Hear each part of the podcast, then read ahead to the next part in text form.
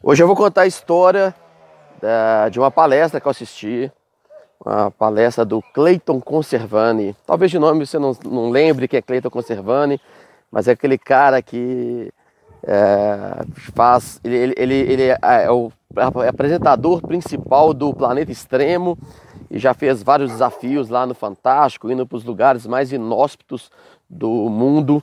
E eu assisti essa palestra no evento do mercado contábil chamado Nibo Conference e eu queria compartilhar com vocês alguns ensinamentos de, que, eu, que eu peguei da palestra.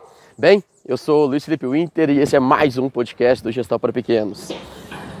E aí pessoal, beleza? Tempão aqui que eu não gravo podcast, correria muito grande, é... mas aí nesse evento, inclusive, é, várias pessoas que eu encontrei me cobraram, falaram, pô Luiz, cadê os podcasts? Tá, tô sentindo saudade.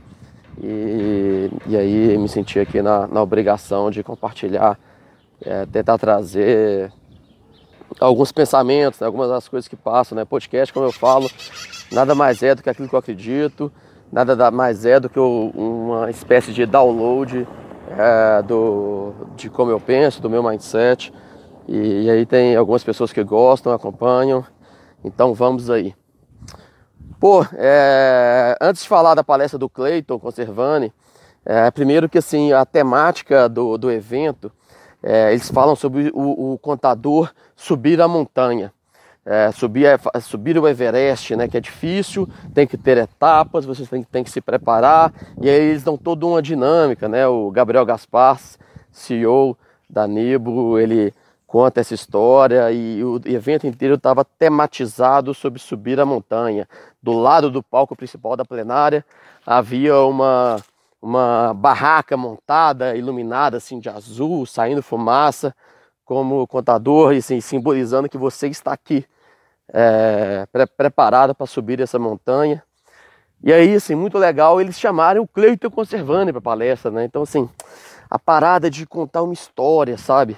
o cara que já escalou o Everest. Então, então durante o evento, várias palestras de, de mercado contábil, marketing contábil, processos contábeis tudo mais, mas ali no meio disso tudo, é, trazer a referência de um cara que encarou o desafio e aí não, não metafórico, mas real de escalar uma montanha. É, então, assim, é um, um evento que tem, que teve, né, e isso eu parabenizo toda a organização do Nibo, essa, essa história embutida, depois isso é muito legal, sabe? Então, tudo que você for fazer, cada vez que você for falar com seu time, pô, busque sim essas analogias, essas metáforas, é, esse simbolismo para traduzir e, e, representar melhor a, a mensagem que você quer passar. E aí, o Cleiton começou a palestra dele, mostrando os desafios, ele já entrou dentro de vulcão, ele já participou do Rally dos Sertões, ele já fez um monte de coisa, é, muito desafiador. É, e aí ele foi contar quando ele tentou subir, é, chegar no topo do Everest. E aí eu vou fazer uma pausa aqui no, no, na palestra dele e contar uma, algo que eu aprendi ouvindo que aproximadamente 1.600 pessoas já se inscreveram para subir o Everest. É, na verdade, sim, foram 1.600 inscrições que, pô, eu quero subir o Everest. É, 400 pessoas chegaram no topo. 400 pessoas não, vou corrigir de novo. 400 é, vezes chegaram-se no topo do Everest. Mas foram é, 160 pessoas que chegaram. Ou seja, quem chega uma. Ou seja, chegar no Everest é muito difícil. Pouquíssimas pessoas no mundo se inscrevem. É muito difícil chegar, mas quem chega uma vez, chega de novo. E, e aí fala-se mundo muito do, do quão raro é um, um, uma pessoa de alta performance. Muita gente tenta. É, poucas se inscrevem, das que se inscrevem, é, a maioria não chega e quem chega uma vez se inscreve e chega de novo. O... E aí o Cleiton Conservani ele não conseguiu e ele conta a história é, do quão desafiador foi, o quanto é, de falta de recursos ele tinha, ele não tinha uma grana muito imensa para fazer isso, ele estava sozinho, com pouca grana, e ele teve que chamar é, é, dois guias ali para poder ajudar ele, e dos guias dele, um já tinha conseguido subir uma vez e o outro nunca tinha conseguido subir, então o cara que estava levando ele para o topo do Everest nunca tinha conseguido subir, e a galera estava muito mais preocupada é, com outras coisas, ficava ali. Ele falou que a barraca dos caras toda vez entrava e saía gente. Ele falou, mas por que, que na barraca do, dos meus guias entram e saem gente toda, toda hora? E aí é, ele descobriu que a, na barraca deles acontecia o cassino do, do Everest. Então a galera não estava interessada, não estava focada como ele, querendo subir. Mas ele foi subindo, chegou ali por volta de é, 7 mil metros de altitude, o Everest tem 8.800 metros, 7 mil metros. Ele subiu, montou ali a barraca dele e, e ele foi tentou subir mais uma vez. A tempestade estava muito ruim, teve que descer. As barracas ficaram totalmente destruídas, a barraca dele ficou destruída. Uma tempestade assustadora no Everest. Acima de 7 mil metros, é, o Everest toma várias vidas, então é um negócio muito perigoso, arriscado. E ele conseguiu entrar dentro da barraca de um cara que ele tinha conhecido. E esse cara, inclusive, um dos, um dos protagonistas aqui da nossa história, que é o Juan, um equatoriano. E esse cara ali, ele tinha trocado ideia no meio do processo e ajudou ele demais. E ele abriu a barraca, o Juan deixou ele entrar, é, deu oxigênio para ele e ele imaginou que ele poderia ser um dos últimos dias da vida dele, daquela tempestade, com medo da tempestade levar a barraca do Juan. Os dois é, guias dele já picaram a mula, desceram, falando: Não, não vou ficar aqui não. É, no dia seguinte, ele fez mais uma tentativa de chegar ao topo do Everest, mas era impraticável. O Juan, que era um alpinista mais experiente, aconselhou a eles descerem e eles desceram, mas ele conseguiu chegar bem, bem, bem forte ali no topo do Everest. No ano seguinte, é, é, e, e, ele, e você normalmente vai com uma equipe de amigos, né? No ano seguinte, um, esses amigos dele, um amigo chamado Rogério, é, chamou ele novamente que ele ia subir o Everest, mas dessa vez sem cilindros de oxigênio. Ele queria ser o primeiro brasileiro a chegar no topo do Everest sem oxigênio. O Clayton recusou, mas esse amigo dele foi.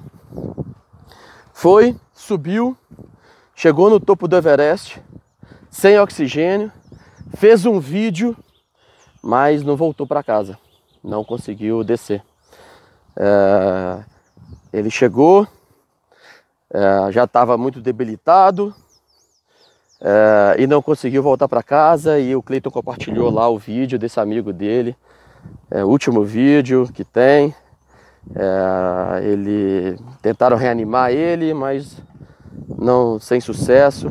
Ele foi enrolado é, na própria barraca e foi deixado lá no próximo do topo do Everest, porque ele não resistiu.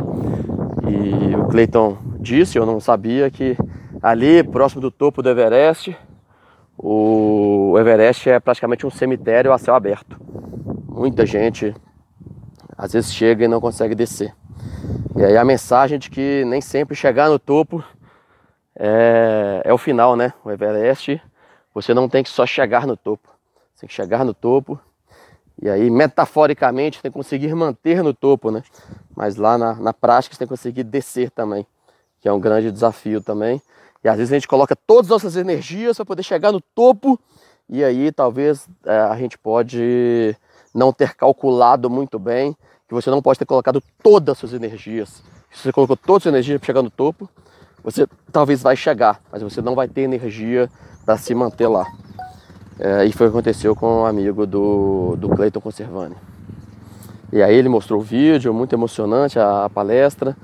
É, mas aí que no ano seguinte ele, ele, ele carregou um sentimento assim que, poxa, talvez ali até de culpa, porque ele poderia estar tá lá junto com esse amigo dele e não deixar isso acontecer. Mas que ele foi subir é, um, um, outro monte, um monte uh, esqueci o nome do monte, é um monte dos Estados Unidos.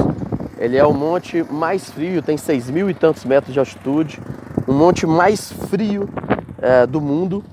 Uh, fica no Alasca, quase tão alto quanto o Everest. O Everest tem 8 mil, esse tem 6 mil e tantos metros de altitude. E, e para poder fazer essa, essa jornada, ele chamou o cara que havia salvado a vida dele, que era o Juan, o equatoriano experiente. E o Juan falou, ele chamou, Juan, você me ajuda a fazer a subida e chegar no topo do monte mais frio do mundo?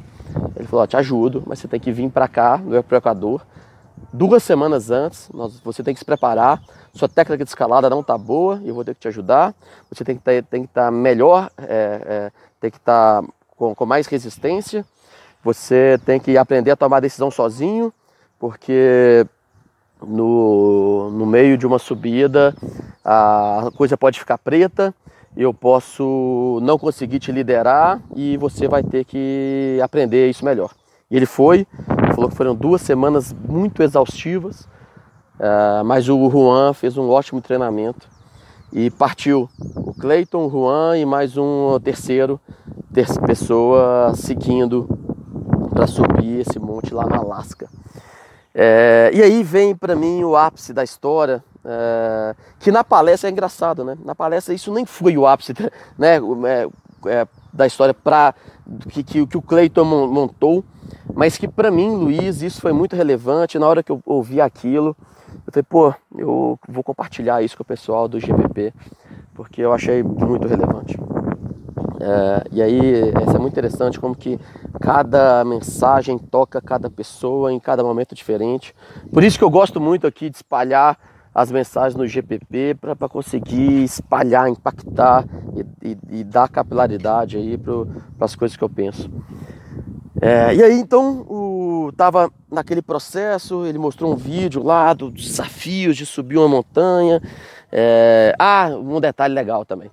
Quando ele foi iniciar o processo de subir, ele chegou lá na base da, da montanha e, e, e aí todos os alpinistas entram numa sala, uma salinha fechada, com a televisãozinha pequena e o cara lá, responsável pelo, pelo, fazer o cadastro de quem vai subir na montanha, é, mostra um vídeo. Ele falou que foi o vídeo de maior terror que ele já assistiu na vida dele.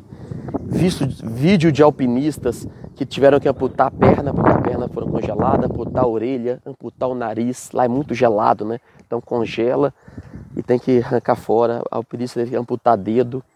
Vídeo de alpinista é, caindo numa fenda e morrendo alpinista sendo resgatado. E quando terminou o vídeo, o, o cara responsável pelas inscrições falou assim: Olha, o objetivo desse vídeo é fazer vocês desistirem agora, é, porque eu não quero ir lá ter que resgatar vocês, não. Muito menos resgatar o corpo de vocês. Então desiste agora.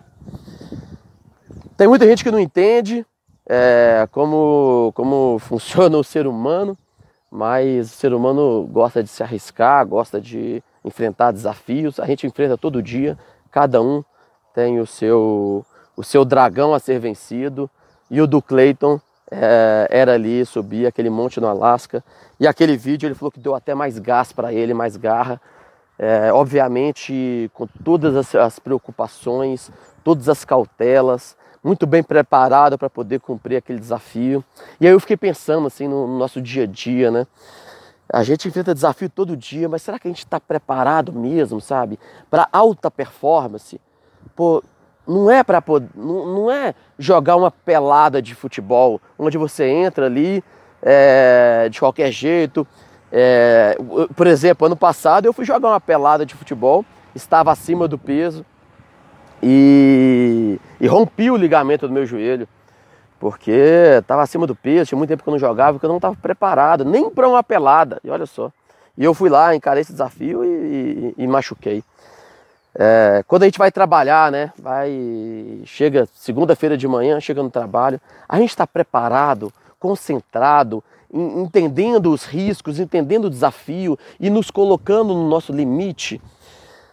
Eu acho muito importante assim a gente buscar alta performance, sabe, de nós mesmos, buscar assim, o extremo. E aí isso, o Clayton Conservani, ele vive disso, ele faz reportagens de se colocar fisicamente no extremo, mas eu trago isso muito pro, trabalho, trago pro dia a dia, da gente buscar, sabe, o nosso extremo, dar o nosso melhor.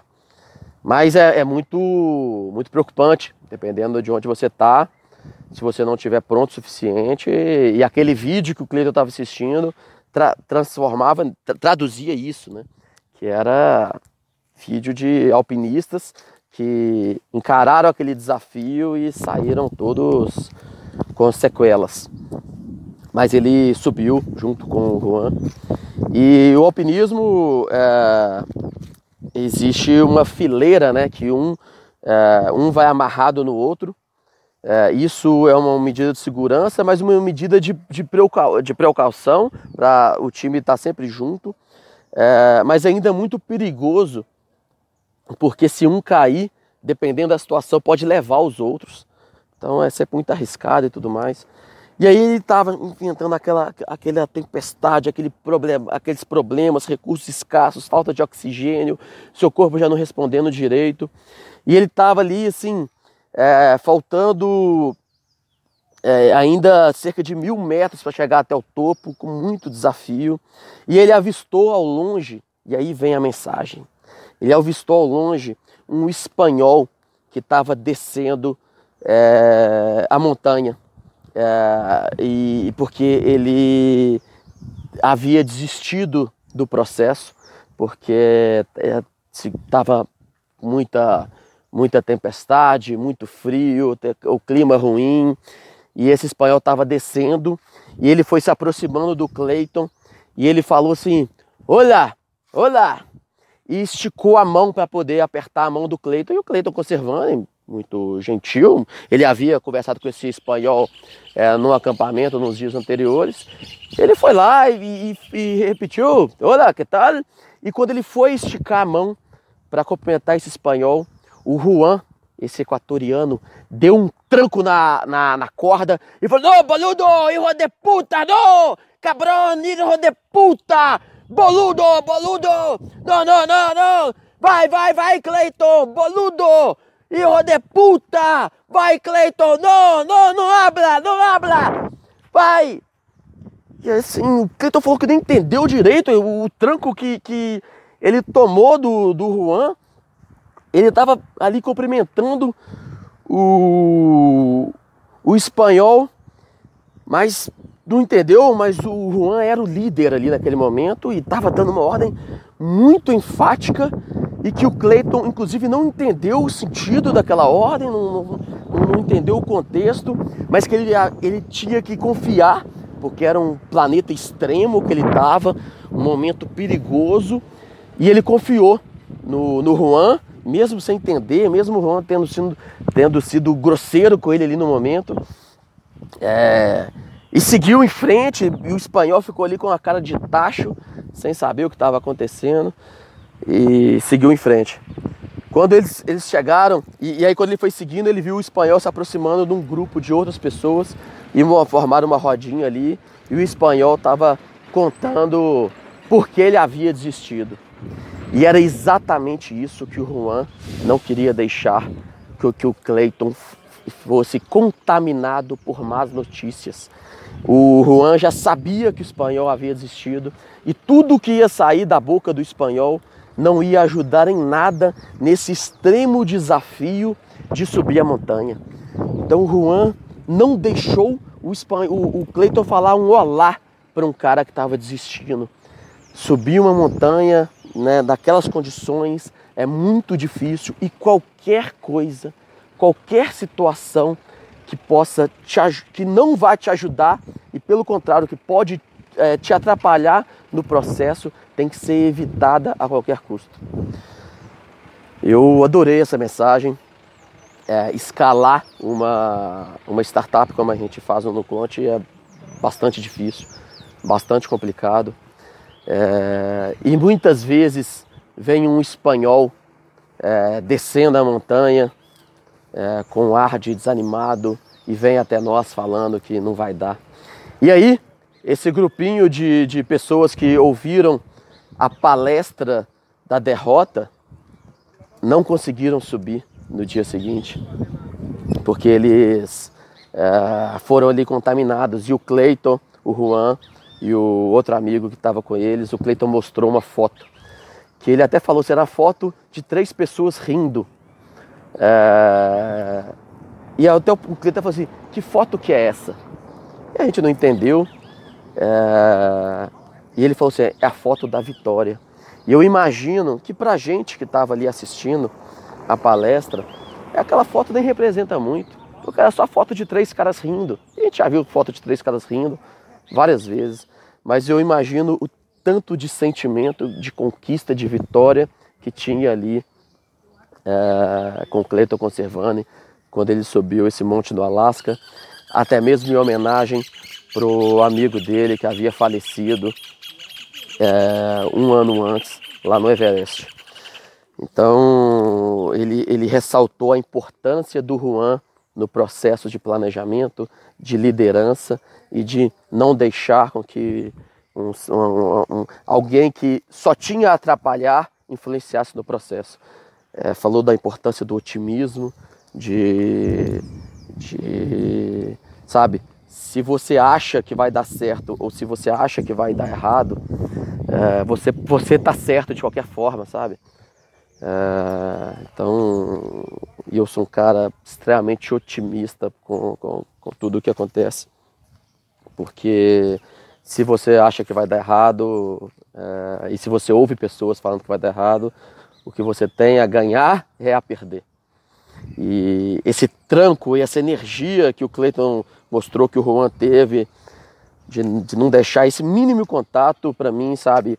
É, e, e, e, eu acredito muito que o detalhe faz o todo. Eu acredito muito que são essas coisinhas, sabe? É, são esses cuidados que fazem a gente alcançar grandes resultados.